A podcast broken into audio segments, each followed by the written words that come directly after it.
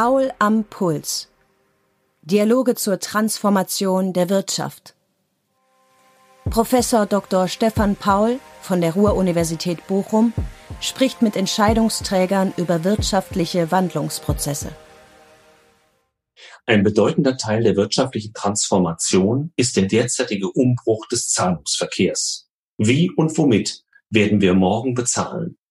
Dies habe ich Burkhard Balz gefragt, seit September 2018 Mitglied des Vorstands der Deutschen Bundesbank und dort zuständig unter anderem für Zahlungsverkehr und Abwicklungssysteme. Angesichts einer rückläufigen Bargeldhaltung und der Unbequemlichkeit heutiger Zahlungssysteme haben für ihn vor allem Verfahren wie Invisible und In-Car Payments eine Zukunft. Kritisch sieht er einen Währungswettbewerb bei einer Plattformisierung des Geldes durch Big Techs, Stablecoins und insbesondere dem Bitcoin. Der Bitcoin ist äh, für manche vor allem deshalb eine spannende Angelegenheit, äh, weil er natürlich auch eine hochspekulative Geldanlage äh, ist. Aber es geht dabei kaum noch um die Verwendung für Zahlungszwecke, sondern nur um eine, nur noch um eine wirkliche Wertanlage mit extrem äh, hoher Volatilität. Ähm, das äh, disqualifiziert aus meiner Sicht den Bitcoin als Zahlungsmittel, denn die Preisentwicklungen werden schließlich an der offiziellen Währung gemessen und äh, hierzulande ist das eben der Euro. Der digitale Euro wird nach Einschätzung des ehemaligen Mitglieds des Europäischen Parlaments und Geschäftsbankers dagegen sicher kommen, mit entsprechenden Konsequenzen für Unternehmen, Verbraucher und Kreditinstitute.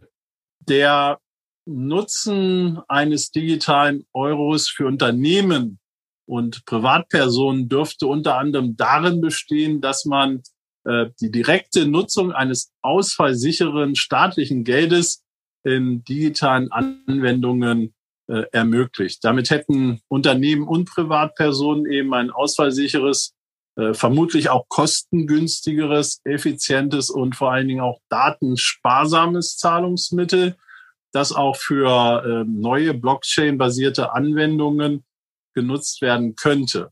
Ich selbst gehe davon aus, dass dies grundsätzlich auch bei uns in Deutschland auf eine hohe Akzeptanz stoßen würde.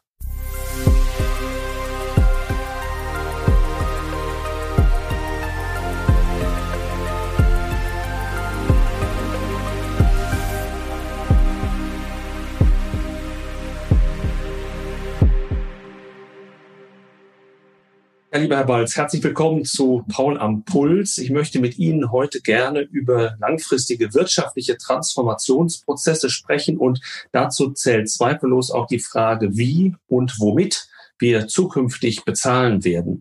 Hierauf haben Sie kürzlich die Antwort gegeben, die Zukunft wird digital sein. Nun, dem Zahlungsverkehr wurde ja lange Zeit relativ wenig Sexappeal zugesprochen, aber jetzt ist er von einer großen Transformationsdynamik gekennzeichnet. Wenn Sie, Herr Balz, an das Bezahlen von morgen und die notwendigen Veränderungen denken, wie hoch geht Ihr Puls? Momentan geht der Puls ähm, im Grunde genommen äh, doch schon etwas höher, weil ähm, diese Zukunft des Bezahlens die sich ja gerade aus meiner Sicht sortiert, ähm, eine sehr spannende sein wird. Ähm, diese Zukunft des Bezahlens wird eine digitale sein. Und ähm, wenn ich sage, mein Puls geht höher, dann hat das auch mit einer gewissen Vorfreude auf die Entwicklungen, die kommen werden, äh, zu tun. Thema. Über die wollen wir uns heute zusammen unterhalten. Ich will aber beim Status quo anfangen und da kommt man an Corona leider nicht vorbei. Äh, ist es denn so, dass äh, immer mehr eben auch kontaktlos läuft und die Deutschen, selbst die Deutschen, in der Corona-Zeit in gewisser Weise Abschied vom Bargeld genommen haben? Also der Rückgeld, äh, der Rückgang der Bargeldnutzung äh, hatte sich schon in den vergangenen Jahren äh, abgezeichnet. Wenn man sich die letzten zehn Jahre anschaut, kann man das schon relativ klar sehen, wenn auch vergleichsweise langsam. Äh, Corona hat sicherlich äh, dieser Entwicklung im Jahre 2020 einen Schub verliehen, wie wir in, in unserer jüngsten Erhebung ja zum Zahlungsverhalten auch äh, herausgefunden haben. Äh, trotzdem war äh, das Bargeld mit einem Anteil von 60 Prozent aller erfassten Transaktionen noch immer das meistgenutzte äh, Zahlungsmittel in Deutschland. Ob äh, dieses geänderte Zahlungsverhalten äh, auch nach der Pandemie beibehalten wird, äh, das bleibt sicherlich abzuwarten. Und hierzu dürfte auch unsere kommende Zahlungsverkehrsstudie weitere Erkenntnisse liefern. Ähm, wenn Sie mich aber so fragen, die Bedeutung des Bargeldes ist auch nach wie vor hoch. Äh, von Abschied kann also keine Rede sein. Eine zweite Entwicklung, die ein bisschen zurückschaut, ist diejenige, was Überweisungen angeht, was das Bezahlen im Internet angeht. Wenn wir uns vor 20 Jahren oder länger unterhalten hätten, da gab es PayPal ja noch gar nicht. Heute ist das der dominante Player.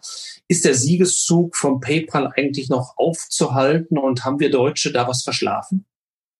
Also bislang beschränkt sich ja der Erfolg von PayPal äh, und Co, sage ich mal, zumeist auf Einkäufe im Internet. Ähm, doch die Karten internationaler Systeme gewinnen weiterhin Marktanteile und das auch äh, an der Ladenkasse. Äh, Handybezahlverfahren äh, der großen Internetanbieter erlangen derzeit äh, große äh, Aufmerksamkeit, obwohl sie in der Breite noch kaum genutzt werden. Ähm, inwiefern es hier in der Zukunft äh, zu weiteren Verschiebungen hin zu diesen internationalen Systemen kommt, dürfte auch unter anderem davon abhängen, ob es gelingen wird, eine europäische Bezahllösung erfolgreich im Markt zu positionieren. Und äh, hier weckt aus meiner Sicht natürlich die European Payment Initiative große Hoffnung, denn äh, mehr als 30 europäische Banken aus bisher sieben verschiedenen Ländern wollen äh, ein einheitliches äh, Zahlverfahren über alle Kanäle, das heißt auch äh, online und offline, etablieren über den Erfolg oder auch den Misserfolg entscheiden schlussendlich jedoch die Nutzer, also der Handel und die Verbraucher. Das heißt insbesondere auch äh, wir alle. Gibt es denn die Hoffnung, dass die Dinge, die sich dort entwickeln, auch, ich sag mal, ein wenig um, weniger umständlich werden als die heutigen Verfahren? Wir haben ja sehr viel getan in den letzten Jahren Richtung Sicherheit. Ich nenne mal so die Zwei-Faktor-Authentifizierung. Aber einfach ist der Umgang mit diesen Dingen ja nicht, gerade wenn man sie sich einrichtet und wenn man ein neues Handy bekommt und muss wieder alles umstellen. Also wird dann auch an diese Dinge gedacht? Denn das, was die Amerikaner uns hervorgemacht haben, ist, dass die Dinge sehr smart smart und einfach sind. Ich glaube, das ist ein ganz wichtiger Punkt. Ähm, ich hoffe, dass Sie jetzt nicht lachen. Ich habe gerade äh, vor wenigen Tagen ein neues Handy bekommen.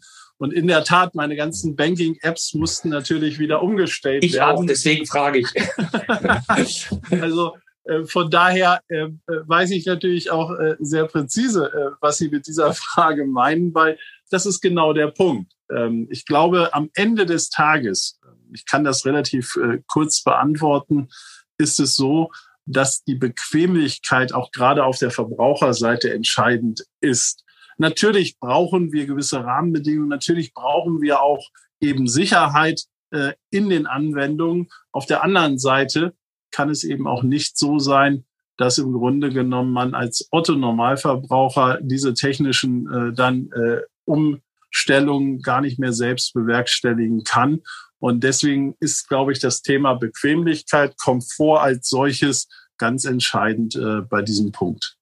In diese Richtung gehen ja auch Tendenzen wie zum Beispiel Invisible Payments oder in Car Payments. Äh, glauben Sie, dass solche Lösungen, wo man das Bezahlen ja eigentlich gar nicht mehr so richtig wahrnimmt als Konsument, dass die vermehrt kommen werden? Also ich glaube, dass bei dieser Frage weniger die äh, Zentralbank als der Markt die entscheidende Größe äh, ist. Anderen Anwendungsfälle dürfte es überall dort geben, äh, wo, wo Maschinen automatisiert Bestellungen auslösen und natürlich auch die zugehörige Zahlung dann äh, übernehmen. Und denkbar wäre es hier auch, äh, dass zum Beispiel die digitalen Assistenten der Big Techs hier und da Bestellungen ihrer Nutzer übernehmen könnten. Ich denke da zum Beispiel an Bestellung einer Pizza beim Lieferdienst oder auch die Bestellung von Produkten auf äh, Online-Marktplätzen über die Assistenten. Denn letztlich geht es um eine hohe äh, Convenience, also auch wieder Bequemlichkeit, was ich eben gerade schon gesagt habe, die den äh, Schmerz des Bezahlens äh, so will ich es mal formulieren, möglichst stark verringert. In dem Zusammenhang wird ja jetzt auch von digitalem oder von programmierbarem Geld gesprochen. Und man sagt immer, es wird künftig möglich sein, dass man Güter und Dienstleistungen viel einfacher, also programmierbar, autonom, automatisiert auch fließen lässt und dass man sozusagen synchron auch machen muss die Geldflüsse, die dem entsprechen. Äh, meine Frage zunächst mal, viele Unternehmen und Privatkunden sind es ja bereits heute gewohnt, Zahlungen ohne Bargeld abzuwickeln. Ist das nicht auch schon digitales Geld? Naja, ähm, auch dabei handelt es sich ohne Zweifel um eine Form von digitalem Geld, so will ich es mal ähm, qualifizieren. Allerdings natürlich eher im Sinne einer elektronischen äh, Verbuchung. Die moderne Verwendung des Wortes natürlich digital impliziert, dass das Geld in äh, dezentralen Netzwerken transferiert werden kann. Und äh, bei diesen jüngsten Diskussionen geht es ja auch vor allem um die Frage äh, nach digitalem Zentralbankgeld. Gegenwärtig haben ja alle Bürgerinnen und Bürger in Deutschland einen relativ einfachen Zugriff auf Zentralbankgeld, nämlich in Form von Bargeld. Und sollte die Nutzung von Bargeld äh, in Zukunft weiter abnehmen, dann stellt sich natürlich die Frage, ob wir hier eine digitale Alternative benötigen. Eine solche Alternative könnte im Übrigen auch unabhängig von der äh, Entwicklung der Bargeldnutzung äh, vorteilhaft werden. Beispielsweise, wenn digitales Geld in programmierbare Umgebungen integrierbar wäre, äh, wie sie ja zunehmend für die äh, Maschine zu Masch also Maschine zu Maschine Geschäfte beispielsweise im Zusammenhang mit äh, auch eben gerade ja schon erwähnten In-Car-Payments äh, oder auch im Wertpapierhandel dann entwickelt werden. Das ist ja auch das beliebte Beispiel. Man fährt mit dem Auto vor, tankt beispielsweise oder lädt das Auto genau. auf und es wird automatisch abgerechnet. Oder die Container, die in den Hafen kommen, brauchen nicht mehr den Hafenmeister, sondern die Verrechnung der Geldströme läuft automatisch. Aber nochmal die Frage, ist das mit konventionellem Zahlungsverkehr nicht möglich? Sind solche Smart Contracts ausgeschlossen heute? Naja, was heißt ausgeschlossen? Aber äh, im Grunde genommen müssen die Smart äh, Contracts eben auch für die digitale Zukunft gedacht werden. Und deswegen haben wir zum Beispiel von der Bundesbank aus mit dem Bundesfinanzministerium, mit deutschen Unternehmen aus der Kreditwirtschaft und auch aus der Realwirtschaft im äh, letzten Halbjahr, im zweiten Halbjahr 2020 eine Arbeitsgruppe gehabt, die sich genau mit diesen Fragen auseinandergesetzt hat. Die haben wir vor Weihnachten 2020 einen Bericht zu vorgelegt, was im Grunde genommen zu tun ist, damit wir hier äh, auch in einer digitalen Zukunft äh, programmierbares Geld äh, schaffen können, damit eben dann auch in der Tat äh, diese Smart Contracts in allen Anwendungen funktionieren. So kommen wir bestimmt gleich, was dort geplant mhm. ist. Aber ein bisschen voraus sind uns ja in dem Fall wieder mal die Amerikaner, sind uns äh, große Konzerne wie zum Beispiel Facebook, die erst das Libra Projekt, dann Diem heißt es, glaube ich, an den Start gebracht haben oder bringen wollen. Das läuft ja auch so ein bisschen unter der Überschrift Stablecoins, was sich zunächst mal sehr gut anhört. Gerade von dem deutschen Hintergrund schätzen wir Stabilität sehr. Warum wollen Big Techs diesen Weg gehen? Also Big Techs wissen schon heute sehr viel über das äh, Verhalten ihrer Nutzerinnen und Nutzer. Allerdings, und äh, deswegen äh, treiben sie eben solche Projekte voran, wissen sie bislang, bislang eben nichts über die finale Kaufentscheidung und wie viel schließlich auch für den Kauf eines äh, Produkts oder einer Dienstleistung bezahlt wurde. Ähm, jetzt mit der Ausgabe eines eigenen Zahlungsmittels könnten dann die Big Techs auch diesen Schritt beim Einkaufen nachvollziehen und daraus entsprechende Erkenntnisse ableiten. Perspektivisch könnten diese Daten auch kommerziell interessant werden und die Plattformen könnten dann auch Bankgeschäfte anbieten. Eine äh, solche integrierte Bezahlmöglichkeit steigert natürlich weiter die Attraktivität und den Nutzen äh, für die Konsumenten. Dies würde dann am Ende eben von Big Techs entwickelte äh, plattformbasierte Ökosysteme auch weiter abrunden. Äh, mein Kollege Markus Brunnermeier hat jüngst in der FAZ in dem Zusammenhang vor einer Plattformisierung des Geldes gewarnt. Und hat insbesondere thematisiert, dass die Währungshoheit der Zentralbanken potenziell in Gefahr geraten könnte. Jetzt gräbt man ganz lange so in seinem Gedächtnis, was man im Studium gelernt hat. Da kommt einem Hayek, da kommt das Stichwort Währungswettbewerb. Wir haben mal gelernt, Geld ist eigentlich nur, was gilt. Also könnte man noch fragen, was ist eigentlich so schlimm daran, wenn es diesen Währungswettbewerb gäbe, vielleicht auch mit Währungen, die rein auf Kryptobasis sind? Also ich glaube, das ist eine äh, sehr spannende Frage und äh, glaube ich auch nicht so besonders einfach oder leicht zu beantworten. Also äh, Modelle, die die Hayek-Hypothese untersuchen, zeigen, dass das Ergebnis des Wettbewerbs zwischen äh, privaten Währungsemittenten grundsätzlich nicht optimal ist, sondern äh, am Ende zur Geldentwertung führt. Und äh, für die Anbieter besteht ein Anreiz äh, zur Überproduktion von Geld. Ungedeckte private Währungen äh, können sich deswegen äh, in diesem Szenario nicht gegen eine durch eine Zentralbank stabilisierte staatliche Währung durchsetzen. Und die Betreiber digitaler Plattformen könnten hier einen größeren Anreiz haben, eben ein von ihnen emittiertes äh, Geld stabil zu halten, da sie nicht nur an seiner Emission, sondern auch an der damit verbundenen Nutzung von Angeboten auf ihrer Plattform äh, verdienen. Ähm, wenn man sich das anschaut, dann muss man eben auch äh, in, in, in die Richtung gucken, dass die Nutzungsmöglichkeiten auf dieser ähm, Plattform ähm, natürlich dieses private Geld für die Nutzer insgesamt attraktiver macht. Und ähm, dann sind damit natürlich auch Netzwerkeffekte äh, verbunden, je mehr Nutzer das Geld äh, auf der Plattform äh, dann nutzen, desto attraktiver wird es eben auch für andere, es ebenfalls zu nutzen. Und das begünstigt dann am Ende natürlich wieder seine Verbreitung.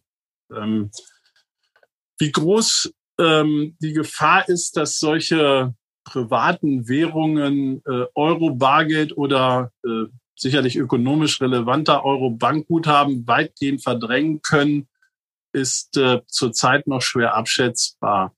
Die Gefahr dürfte aber für Volkswirtschaften mit äh, instabilen Währungen, hohen Inflationsraten und vor allen Dingen auch einer unterentwickelten Zahlungsverkehrsinfrastruktur ungleich größer sein als für uns im Euro-Raum. Ähm, ganz grundsätzlich, vielleicht das noch hinzugefügt, kann aber eine äh, weit verbreitete Nutzung einer privaten Währung ähm, wie auch einer ausländischen Währung. Also hier fällt mir natürlich das Stichwort der Dollarisierung ein. In einer Volkswirtschaft den äh, geldpolitischen Spielraum der heimischen Zentralbank einschränken und äh, damit auch ihre Aufgabenerfüllung erschweren, verglichen mit einer Situation ganz ohne äh, solche Währungen. Jetzt sind ja die Stablecoins, die ich vorhin mal ansprach, wenn ich es richtig verstanden habe, immer noch basiert auf einem Korb tatsächlich bereits existierender Währungen, während die Kryptowährungen, und da kennt natürlich jeder den Bitcoin, ganz künstlich äh, geschaffen wurden und virtuell sind. Äh, nach meiner Beobachtung ist die Entwicklung des Bitcoins von den Zentralbanken, ja sagen wir mal, zumindest toleriert worden. Ich habe noch nie gehört, dass man etwas dagegen unternommen hat. Wie beurteilen Sie denn die Entwicklung des Bitcoins, speziell auch in den letzten Monaten? Also der Bitcoin ist äh, für manche vor allem deshalb eine spannende Angelegenheit, äh, weil er natürlich auch eine hochspekulative Geldanlage ist. Aber es geht dabei kaum noch um die Verwendung für Zahlungszwecke, sondern nur um eine, nur noch um eine wirkliche Wertanlage mit extrem äh, hoher Volatilität. Ähm, das äh, disqualifiziert aus meiner Sicht den Bitcoin als Zahlungsmittel, denn die Preisentwicklungen werden schließlich an der offiziellen Währung gemessen und äh, hierzulande ist das eben der Euro. Jetzt kommen wir vielleicht auf das, was bevorsteht, nämlich der digitale Euro. Äh, ein großes Projekt, das die EZB angekündigt hat. Und sie hat auch in der Presse verlauten lassen, bis zum Sommer soll über die Einführung entschieden werden. Erstmal die Frage, ähm, kommt dieses Projekt und kommt die Dynamik ein, ein bisschen daher auch, dass es andere Währungsräume gibt, die hier schon schneller sind, dass man also auch Angst hat, dass uns hier der Rang abgelaufen wird? Ja, vielleicht möchte ich äh, zunächst noch ergänzen, dass äh, die Europäische Zentralbank angekündigt hat, bis zum Sommer über den Start eines formalen Projektes äh, zu entscheiden. Ähm, das ist aus meiner Sicht noch keine finale Entscheidung, dass man den digitalen Euro am Ende dann auch einführen wird. Aber Ihre Beispiele zeigen auch, dass das Thema derzeit in der internationalen Zentralbank-Community eine sehr große Rolle spielt. Und äh, das bestätigen ja auch die einschlägigen Umfragen der BITS zu diesem Thema. Ähm, das ist relativ klar, dass im Grunde genommen alle relevanten Player in der Welt der Zentralbanken sich sehr intensiv momentan mit diesem Thema beschäftigen.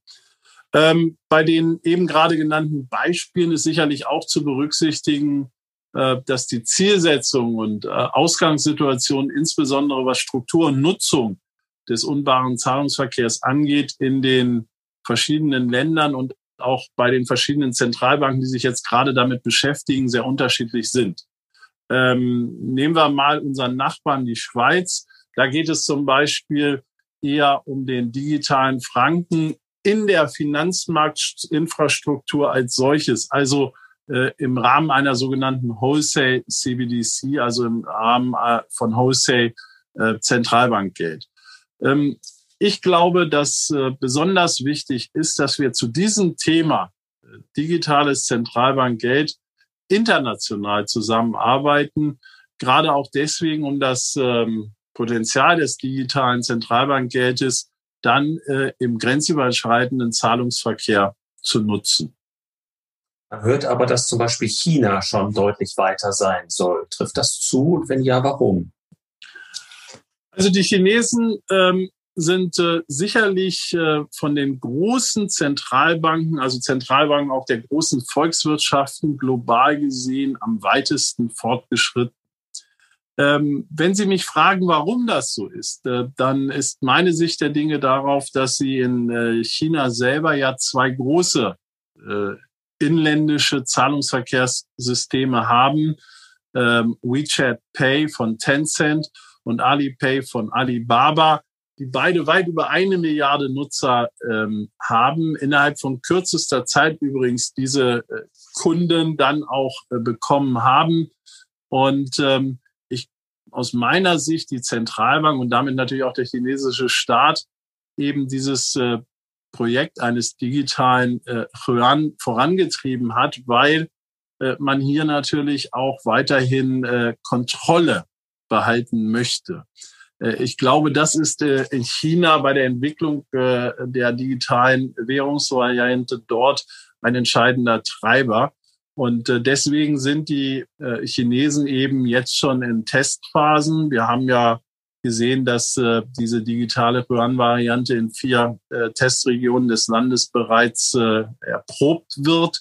Und ähm, ich bin sehr gespannt, was die Ergebnisse dann dieser Testphase aus den Testregionen, wo ja unter anderem auch Shenzhen äh, zugehört, eine der schnellsten äh, wachsenden äh, Regionen im äh, Perfluss-Data eben äh, mit dabei ist. Also ich bin sehr gespannt, was die Ergebnisse da dann äh, zeigen werden. Und als Motiv aus Entwicklungs- oder Schwellenländern hört man immer wieder, dass mit digitalem Geld auch leichter finanzielle Inklusion möglich wäre. Was steckt so hinter diesem Argument? Eindeutig. Ähm, wir haben ja äh, weite Teile der Welt, wo dieses Thema wirklich ein großes äh, ist. Ähm, ich will mal Afrika als Beispiel nehmen. Ähm, wenn Sie nach äh, Südafrika gehen, dann ist es eben so, dass viele Menschen südlich der Sahara dort eben arbeiten, tätig sind, um natürlich auch zu Hause ihre Familien durchzubringen oder zumindest zu unterstützen. Und die haben nach wie vor große Probleme, das, was sie an Arbeitslohn zum Beispiel in einem Land wie Südafrika bekommen, dann in ihre Heimatländer zu transferieren. Das wird bis heute zum Teil noch in Naturalien gebracht, die auf äh, Lastwagen geladen werden und dann in die jeweiligen Länder zu den Familien gebracht werden, mit allen Risiken und Gefahren, die damit verbunden sind. Ich glaube, dass es einfach wichtig ist, auch die auf der digitalen Schiene hier eben das Thema finanzielle Inklusion weiter voranzutreiben, damit eben wirklich auch jeder der es äh, nötig hat und, und, und wirklich braucht, die Möglichkeit hat, dementsprechend äh, daran dann auch teilzunehmen. Jeder, der ein Handy hat, könnte das nutzen. Er braucht keine Bank mehr. Äh, das ist, genau. glaube ich, Jeder, so mal auch zugespitzt. Und, und äh, in meiner Wahrnehmung ist das auch selbst in äh, Regionen, die vielleicht sonst eher technisch nicht so fortentwickelt sind, aber heute der Fall. Jetzt ist das ein technisch anspruchsvolles Thema, aber vielleicht können Sie uns doch so ein bisschen abholen, wie denn dieses digitale Zentralbankgeld technisch überhaupt funktioniert, wie, wie Verbraucher da rankommen können, wenn ich das so sagen darf, und welchen Nutzen das auch konkret hätte. Also äh, genau diese Frage zum Beispiel äh, untersuchen wir gerade mit äh, unseren Partnern im Eurosystem. Äh, weil natürlich ganz grundsätzlich verschiedene Ausgestaltungsmöglichkeiten hier, also technische Ausgestaltungsmöglichkeiten denkbar sind. Ähm, es werden vor allen Dingen zwei Ansätze dabei diskutiert. Ein äh, sogenanntes kontenbasiertes Modell, das ähnlich funktioniert und aufgebaut ist äh, wie das Modell mit unseren heutigen Girokonten. Und daneben wird dann noch ein tokenbasiertes Modell diskutiert, bei welchem der Token selbst, also äh, bildlich gesprochen eine, eine digitale Wertmarke, den Wertanspruch darstellt und äh, daher am Ende mit einer Banknote vergleichbar äh, ist. Es könnte also darum gehen, eine möglichst effiziente Kombination aus beiden Welten zu entwickeln. Dazu haben wir eben im Eurosystem, äh, wie bereits gesagt, jetzt mit ersten Experimenten äh, begonnen. Der Nutzen eines digitalen Euros für Unternehmen und Privatpersonen dürfte unter anderem darin bestehen, dass man äh, die direkte Nutzung eines ausfallsicheren staatlichen Geldes in digitalen Anwendungen äh, ermöglicht. Damit hätten Unternehmen und Privatpersonen eben ein ausfallsicheres, äh, vermutlich auch kostengünstigeres, effizientes und vor allen Dingen auch datensparsames Zahlungsmittel, das auch für äh, neue Blockchain-basierte Anwendungen genutzt werden könnte. Ich selbst gehe davon aus, dass dies grundsätzlich auch bei uns in Deutschland auf eine hohe Akzeptanz stoßen würde. Könnte ich mir das aus Verbrauchersicht so vorstellen, ich habe mein Portemonnaie mit Bargeld und ich habe dann eine elektronische Wallet und da ist genau dieses digitale Zentralbankgeld drin. Das ist genau der Punkt, auch wenn wir jetzt äh, einen Podcast machen. Ich nehme hier gerade mal mein Smartphone. Sie können es äh, sehen, Herr Professor Paul. Ähm, da könnte das dann eben darauf gespeichert werden. Also wirklich im Grunde genommen als digitale Wallet. Und äh, wir haben eben gerade ja zu der Frage der finanziellen Inklusion schon gesagt, dass im Grunde genommen heute jeder ein solches Speichermedium in Form eines Smartphones äh, äh auch besitzt könnte ich dann auch hin und her switchen? Also könnte ich mir sozusagen diese Digitalwährung auszahlen lassen? Das muss am Ende natürlich das Ziel sein, äh, damit eben das Vertrauen auch äh, in alle Formen der Währung eines Euros, egal ob er in Bargeldform existiert, in Buchgeldform, also auf Girokonten oder eben auf der Wallet in digitaler Form, äh, eben auch äh, äh, gegeben ist. Also von meiner Seite aus muss ich ganz klar sagen, dass das für mich im Grunde genommen eine, eine Grundvoraussetzung ist, eben für äh, das Vertrauen auch in eine digitale Variante des Euros. Und jetzt waren wir ja mit dem Thema Bargeld eingestiegen. Wie würden Sie denn vor dem Hintergrund der Bargeldliebe der deutschen Bevölkerung die Akzeptanz eines solchen digitalen Euro einschätzen?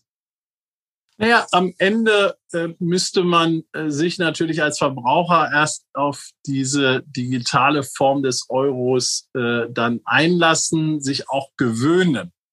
Ähm, wenn aber äh, eben gesichert ist, auch das, was ich gerade schon gesagt habe, dass man jederzeit auch zwischen den verschiedenen äh, Formen hin und her tauschen kann, dann glaube ich, ist eine solche Akzeptanz auch relativ zügig äh, zu erreichen könnte eine Vorstufe äh, dieses digitalen Zentralbankgelds für jedermann auch ein Geschäftsbankengeld sein. Das ist also diese Währung erstmal nur für den Kontakt von Banken untereinander oder Banken mit ihnen gibt? Oder ist das kein Szenario, was Sie sich vorstellen können?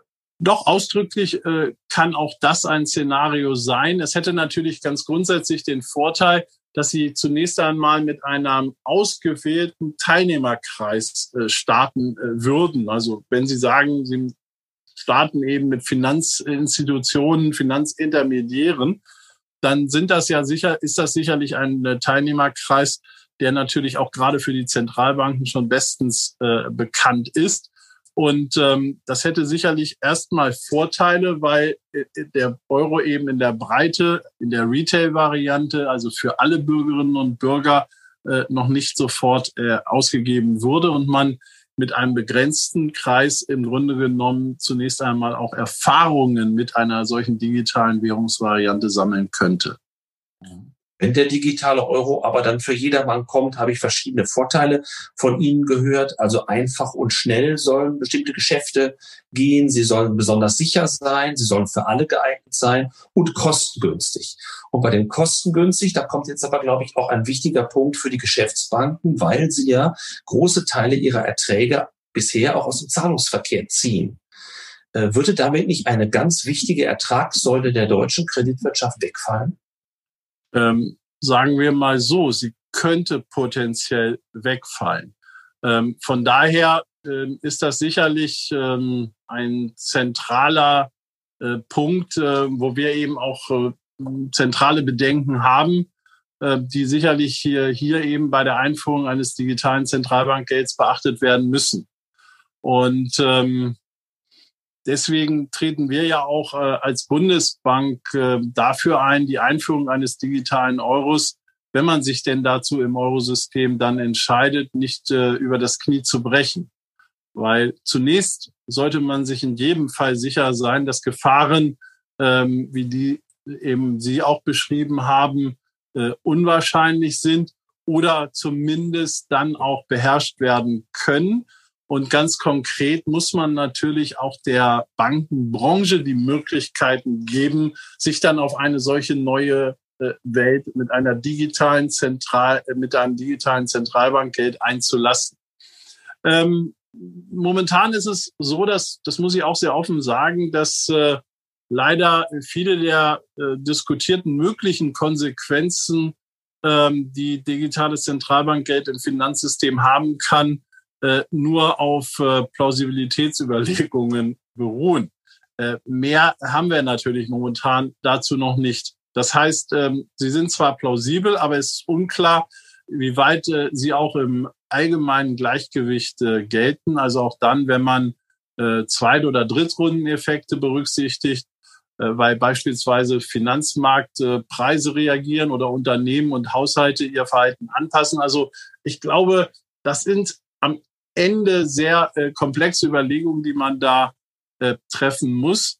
Ähm, aber dafür sind wir ja auch da, äh, eben im Grunde genommen im Vorfeld zu überlegen, welche Auswirkungen das äh, alles haben kann.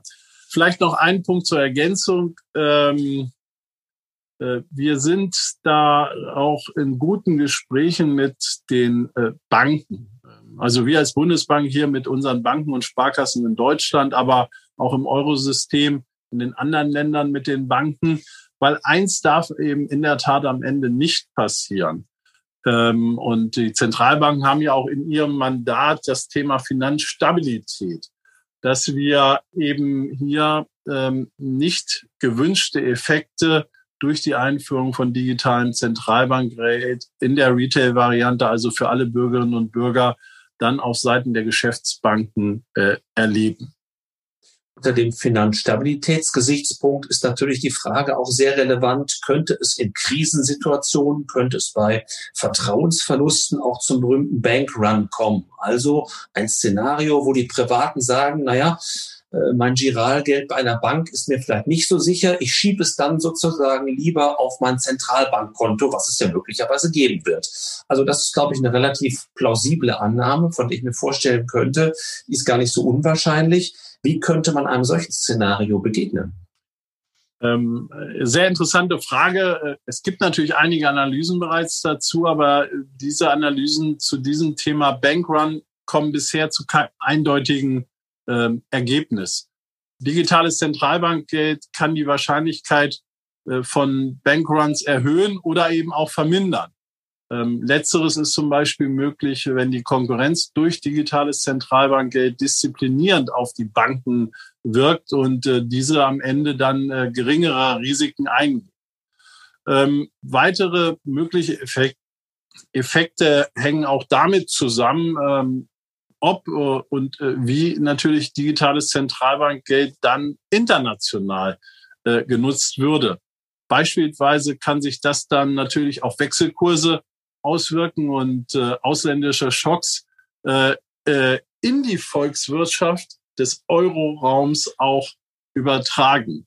Und äh, außerdem wird auch äh, von manchen, muss ich sagen, kritisch gesehen, dass die Ausgabe von digitalen Zentralbankgeld zu einer erheblichen Ausweitung der Notenbankbilanzen führen könnte. Man muss ja auch in diesen Tagen fast schon sagen, zu einer weiteren Ausweitung der Notenbankbilanzen.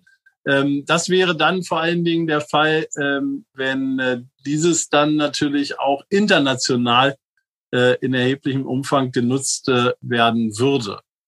Zusammengefasst, zusammengefasst zu sagen, damit könnten dann natürlich auch Risiken für die einzelne Zentralbank verbunden sein, wenn sie, wenn sie dann auch risikoreichere Aktive auf ihre Bilanz nehmen würde. Ein Gegenargument oder eine Befürchtung, die man häufig hört, ist, dass mit einer digitalen Währung auch noch mehr staatliche Überwachung und Kontrolle einhergehen könnte. Und jetzt gehören wir nicht zu denen, die in der Corona-Pandemie auch auf der falschen Seite stehen. Aber trotzdem ist es ja für den einen oder anderen vielleicht ein Argument, dass er sagt, bei Bargeld, da entscheide eben ich, wer davon erfährt oder wer davon nicht erfährt, wenn ich es transferiere. Wäre das bei digitalem Geld nicht anders? Ähm, sagen wir mal so, es äh, könnte zumindest anders sein. Ähm, in dieser öffentlichen Konsultation, die äh, jetzt im Januar abgeschlossen wurde zu diesem äh, äh möglichen Projekt ähm, digitaler Euro, äh, waren genau diese Fragen die, die am meisten von den Teilnehmern an der Konsultation gestellt worden waren. Also das Thema Privacy war im Grunde genommen äh, im Kern vieler Überlegungen. Ich glaube, dass wir am Ende, um auch das Vertrauen in die digitale Form eines Euros dann möglichst hoch, äh, ähm, möglichst hoch dann äh, gestalten zu können, ähm, auch diese Fragen überzeugend lösen werden müssen. Und äh, Sie können sich vorstellen, dass äh, natürlich hier auch äh, an diesem Thema bereits ähm, im Eurosystem gearbeitet wird. Aber dann würde ich Ihre Perspektive, Ihre Einschätzung vielleicht schon so zusammenfassen, dass Sie mit einer höheren Wahrscheinlichkeit davon ausgehen, dass es diesen digitalen Euro geben wird, vielleicht auch schon mittelfristig, als dass Sie sagen, der kommt nicht. Ähm, ich glaube persönlich als Burkhard Beitz, dass wir in einigen Jahren eine digitale Form des Euros haben werden. Lassen Sie mich daran anknüpfen, vielleicht noch zwei, drei persönliche Fragen stellen. Nämlich, wenn ich Corona schon äh, angesprochen habe, würde mich noch interessieren, was für Ihre eigene Arbeit die wichtigste Lektion der letzten Monate war. Ähm, also, dass ich im Grunde genommen mit äh, Flexibilität und äh, Kreativität auch äh, schwierige Situationen im Arbeitsalltag äh, meistern lassen Wer hätte beispielsweise vor einem Jahr äh, gedacht, dass viele Aufgaben wirklich äh, in so guter Qualität aus dem Homeoffice äh, sich heraus erledigen lassen oder auch, dass Videokonferenzen, ähm, wie wir sie auch gerade machen, ja Standard für Zusammenkünfte werden. Jetzt haben Sie zweimal in Ihrem Berufsleben einen äh, bedeutsamen Wechsel vollzogen. Sie waren lange Jahre selbst in der Kreditwirtschaft tätig und sind dann im politischen Raum gewechselt. Vielleicht erst mal danach gefragt, was hat Sie dort gereizt? Ähm, mich reizt im Grunde genommen immer nach einer bestimmten Zeit im beruflichen äh, Leben und auch in verschiedenen äh, beruflichen Umfeldern neue Herausforderungen anzunehmen und ähm, ich habe mich damals ganz bewusst nach Bankausbildung und Studium entschieden, eben auch in der privaten Bankwirtschaft zunächst zu arbeiten. Ähm, das hat mir viel Freude gemacht und äh, dann kam in der Tat ein Angebot, ähm, äh, für das Europäische Parlament zu kandidieren. Und das war für mich als jemand, der immer äh, schon auch früher ehrenamtlich natürlich ein politischer Mensch gewesen ist, politisch denkend sowieso, ähm, natürlich eine, eine große Chance, eine tolle Herausforderung. Und ähm, ich muss dann auch ausdrücklich sagen, hab, auch dort habe ich dann im Grunde genommen großes Glück gehabt, weil ich als junger, äh, gerade neu gewählter Abgeordneter sofort im äh, Wirtschafts- und Währungsausschuss des Europäischen Parlaments habe äh, mitarbeiten dürfen. Sie müssen sich vorstellen, ähm, ich bin ins Parlament gewählt worden äh, im Juli 2009. Das heißt, wir sprechen hier von der Hochzeit der Finanzkrise. Und ähm, ich kann heute jetzt mit über zehn Jahren Abstand äh, zu damals eben auch sagen, das war im Grunde genommen äh, natürlich äh, mit der faszinierendste Ort, den man sich vorstellen kann, weil natürlich die Folgen der Finanzkrise, also auch die Regulatorik, die aufgesetzt wurde, genau dort äh, an dieser Stelle im Europäischen Parlament diskutiert und beschlossen wurde. Insofern, ähm, das waren zwei sehr spannende Erfahrungen. Und ähm, ja, die dritte Herausforderung ist dann äh, später als Angebot äh, gekommen. Ähm, eben der Wechsel zur Bundesbank. Äh, ich bin jetzt seit 2018 äh, im Vorstand der Bundesbank. Ich kannte dank der Abgeordnetentätigkeit in Brüssel natürlich die Bank schon relativ gut ähm, als finanzpolitischer Sprecher in meiner Fraktion im Ausschuss für Wirtschaft und Währung hatte ich natürlich äh, auch schon viele Kontakte nach Frankfurt und äh, habe dabei die Bundesbank immer als äußerst äh, kompetente und vor allen Dingen auch verlässliche Institution kennengelernt und ähm, ja, nicht nur kennengelernt, auch wirklich schätzen gelernt. Und ähm, als dieses Angebot kam, muss ich Ihnen ehrlicherweise sagen, ähm, war das für mich klar, dass ich gerne diesen Schritt dann nach rund zehn Jahren in Brüssel auch äh, gerne gemacht habe. Und dann kommt eben hinzu, ähm, wie gesagt, jetzt bin ich ja ganz gut, glaube ich, eingearbeitet, dass die Bundesbank als ähm, größte Zentralbank im Eurosystem eben äh, abwechslungsreiche, anspruchsvolle und auch natürlich international ausgerichtete Tätigkeiten ähm, anbietet.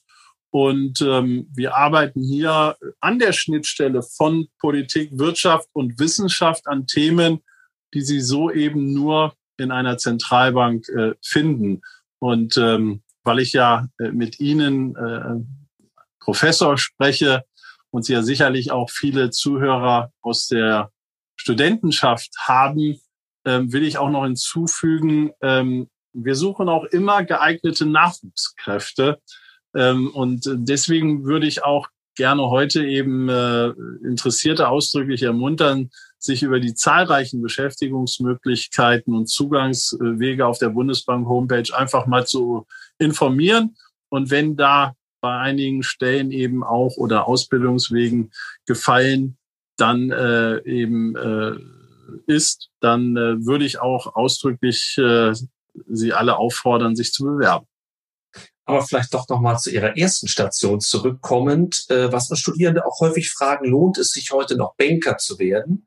Und zweitens, welche Eigenschaften generell sollten Arbeitskräfte von morgen vielleicht noch mehr besitzen als heute? Also erster Punkt, äh, ein eindeutiges Ja.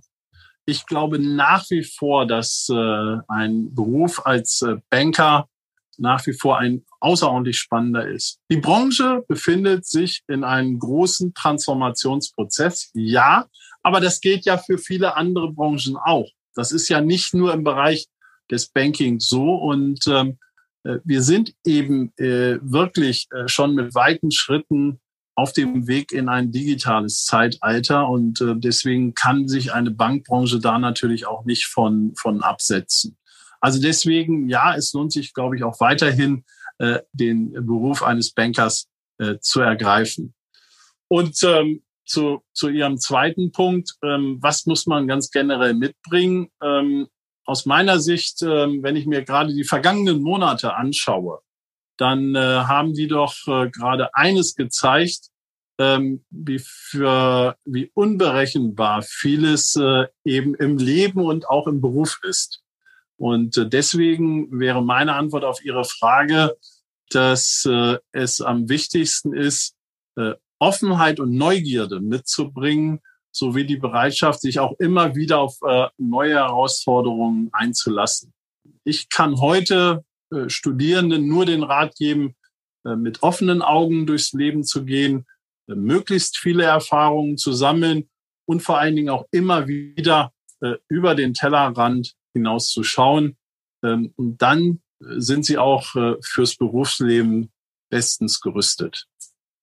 Unsere letzte Frage geht immer, da wir uns ja mit Wandlungsprozessen beschäftigen, auf Ihr Motto. Ein Satz, der anfängt mit Transformation, den würden Sie wie ergänzen? Transformation heißt, ähm, die Sehnsucht nach äh, stetigen äh, Verbesserungen aufrechtzuerhalten. Das Entdecken der Wege dorthin kommt dann von selbst. Dann, lieber Herr Balz, ganz herzlichen Dank, dass wir heute Ihren Puls fühlen durften. Ich habe gedanklich schon die Wallet bereit liegen mit dem digitalen Geld, freue mich auf den Startschuss, wünsche Ihnen alles Gute für Sie persönlich, für Ihre Institution und natürlich auch für das deutsche Geld. Herzlichen Dank für heute. Ich darf mich äh, sehr herzlich bei Ihnen, lieber Professor Paul, bedanken und äh, freue mich äh, in dieser Zeit natürlich auch äh, sagen zu können, dass ich hoffe, dass wir uns bald mal wieder persönlich begegnen können. Dankeschön. Ja, herzlichen Dank.